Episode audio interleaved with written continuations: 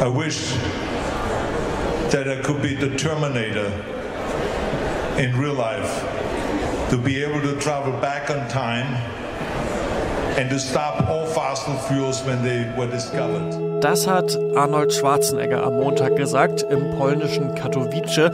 Denn da ging sie los, die 24. Weltklimakonferenz. Durch die Zeitreisen wie der Terminator, das können wir nicht. Deshalb sollen da konkrete Maßnahmen beschlossen werden, wie das unter 2 Grad Ziel von Paris 2015 noch eingehalten werden soll. Wir widmen der Weltklimakonferenz deshalb zwei Folgen unseres Podcasts und starten in dieser Woche mit einem Ausblick. Mission Energiewende, der Detektor FM Podcast zum Klimawandel und neuen Energielösungen in Deutschland. Eine Kooperation mit dem Ökostromanbieter Lichtblick und dem WWF. Hallo, ich bin Christian Eichler und über die Weltklimakonferenz spreche ich mit Christine Reissig, denn sie arbeitet im Fachbereich Klimaschutz und Energiepolitik beim WWF. Hallo Christine. Hallo. Ja, ähm, 2000 17 schon, war ja schon ein Jahr der ziemlich großen Klimakatastrophen. Da hat zum Beispiel die NGO German Watch gerade einen Bericht rausgebracht, dass es so der, das verheerendste Extremwetterjahr der, jüngst, der jüngeren Geschichte war. 2018 hatten wir in Deutschland ja diesen total heftigen Sommer. Die CO2-Emissionen sind weltweit in diesem Jahr auch wieder angestiegen. Worauf ich gerade hinaus will, ist, ich glaube, mittlerweile wissen alle, dass so langsam mal wirklich Handlungsbedarf besteht. Was passiert denn da jetzt auf der Weltklimakonferenz hinsichtlich dessen? Ja, es ist tatsächlich so, dass der Klimawandel jetzt eindeutig bei uns angekommen ist und für uns spürbar. Das ist natürlich weltweit äh, schon länger so. Ähm, gerade die kleinen Inselstaaten leiden schon seit Jahren runter, ähm, dass der Meeresspiegel ansteigt und immer mehr von ihrem Land verloren geht. Aber es ist auch weltweit, das sieht man ja auch hier in den Nachrichten immer wieder, einfach zu mehr Stürmen gekommen, mehr Überschwemmungen, Hitzeperioden und so weiter. Aber es ist natürlich noch mal ein anderer Effekt, wenn man es sozusagen am eigenen Leibe zu spüren bekommt. Und das hatten wir diesen Sommer auf jeden Fall. Wir verfolgen das Thema natürlich schon eine ganze Weile. Klimaschutz ist schon lange ein, ein, eine wichtige Frage, eine Menschheitsfrage, vor der wir stehen. Und tatsächlich ist es so, dass sich da auch die, die internationale Staatengemeinschaft schon seit vielen Jahren mit beschäftigt. 2015 ist es gelungen, ein erstes wirklich umfassendes internationales Klimaabkommen zu schließen. Das war in Paris, deswegen sprechen wir auch immer vom Pariser Klimavertrag. Und der soll jetzt weiter verhandelt werden, sozusagen in der Klimakonferenz dieses Jahr in Polen. Und da geht es vor allen Dingen darum, wie denn dieses Pariser Abkommen jetzt eigentlich umgesetzt werden soll. Denn so richtig gut hat die Umsetzung bisher nicht geklappt, oder? Es ist tatsächlich so, dass es leider immer noch so einen großen Unterschied gibt zwischen dem, was die Staaten sich da eigentlich vorgenommen haben, nämlich die Erderhitzung zu begrenzen ähm, auf deutlich unter zwei Grad, möglichst 1,5 Grad ähm, und dem, wo wir eigentlich hinsteuern. Das ist nämlich so, dass die Staaten zwar sich was vorgenommen haben, die haben sich alle eigene Klimapläne gesetzt, aber mit denen kommen wir gar nicht so weit, wie, wie da eigentlich die Ziele angegeben waren. Also wir steuern da immer noch auf deutlich über drei Grad Erderhitzung zu. Das klingt vielleicht nicht so viel, drei Grad, aber man muss sich immer vorstellen, das ist ein weltweiter Durchschnittswert und die Unterschiede sind in den einzelnen Ländern, einzelnen Regionen deutlich größer.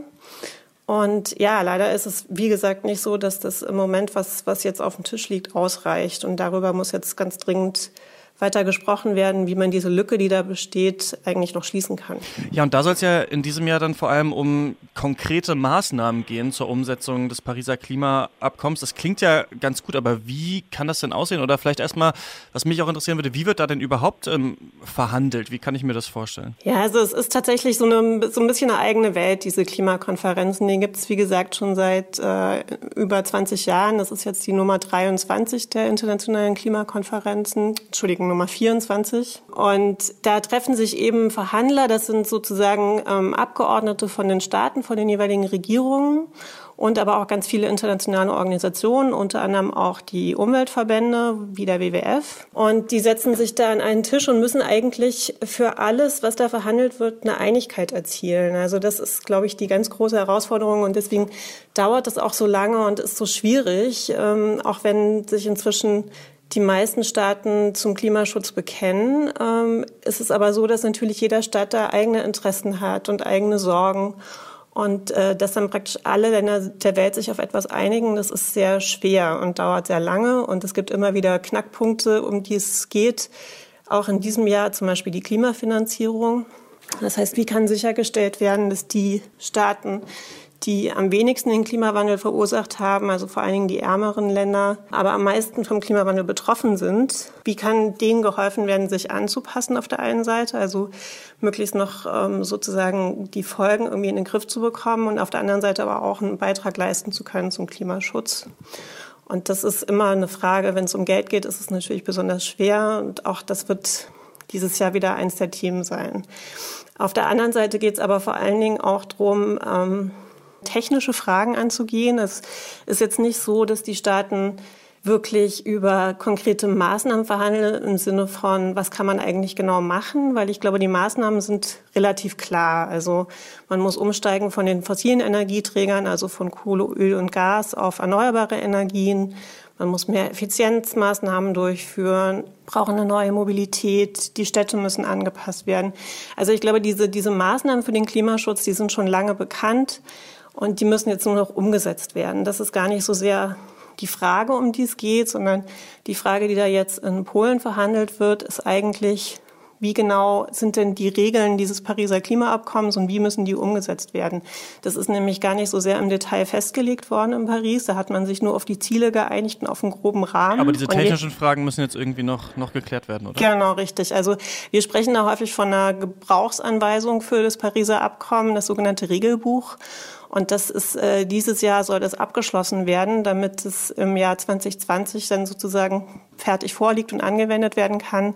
Da greifen nämlich das erste Mal diese nationalen Klimapläne, aus denen das Pariser Abkommen größtenteils besteht. Also das ist so ein Ansatz, dass die Staaten sich selber vornehmen können, was sie tun wollen im Klimaschutz. Und es ähm, muss aber dann natürlich vergleichbar werden. Wie äh, genau werden diese einzelnen Maßnahmen berechnet? Wie kann man sicherstellen, dass da jede Tonne eingesparte Treibhausgase eigentlich auch das Gleiche bedeutet?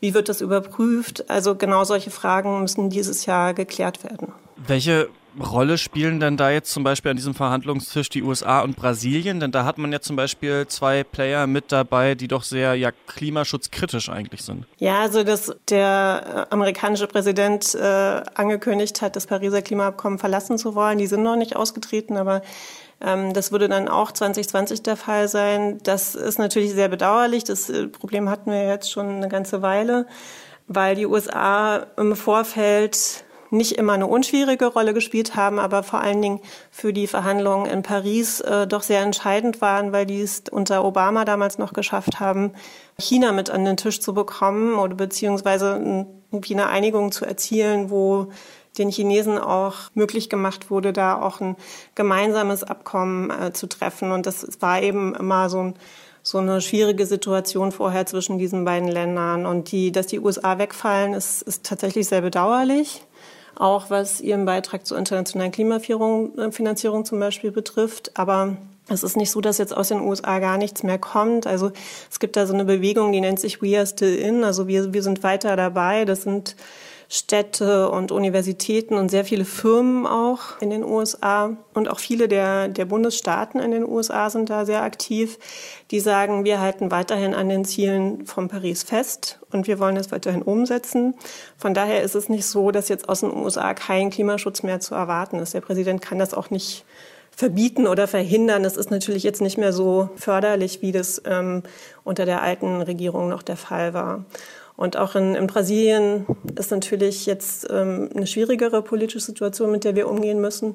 Aber tatsächlich ist es sehr wichtig, dass ähm, andere Player dann trotzdem dabei bleiben. Und das hatten wir im Moment eigentlich, davon gehen wir auch weiterhin aus, dass eben China, die ja auch sehr stark schon von den Klimaauswirkungen betroffen sind, auch von ähm, Fragen wie Luftverschmutzung und wo die Bevölkerung das, glaube ich, auch schon sehr deutlich äh, zu spüren bekommt und deswegen die Regierung da auch unter Zugzwang kommt, die dann eben weiterhin am Klimaschutz festhalten. Und äh, für uns, auch gerade in Deutschland, ist sehr wichtig, dass die EU da eine große Rolle spielen muss. Die EU ist ein wichtiger Partner, sind Industrieländer und sind eigentlich in den Klimaverhandlungen auch ähm, immer sehr positiv aufgetreten. Und wir erwarten uns da, dass die EU da auch so eine Schlüsselrolle spielt und eben Länder wie China, aber auch Indien und auch vor allen Dingen eben kleine Staaten, um die es ja vor allen Dingen geht, also eben die ärmeren Länder, die Inselstaaten mit äh, dabei behält, ähm, denen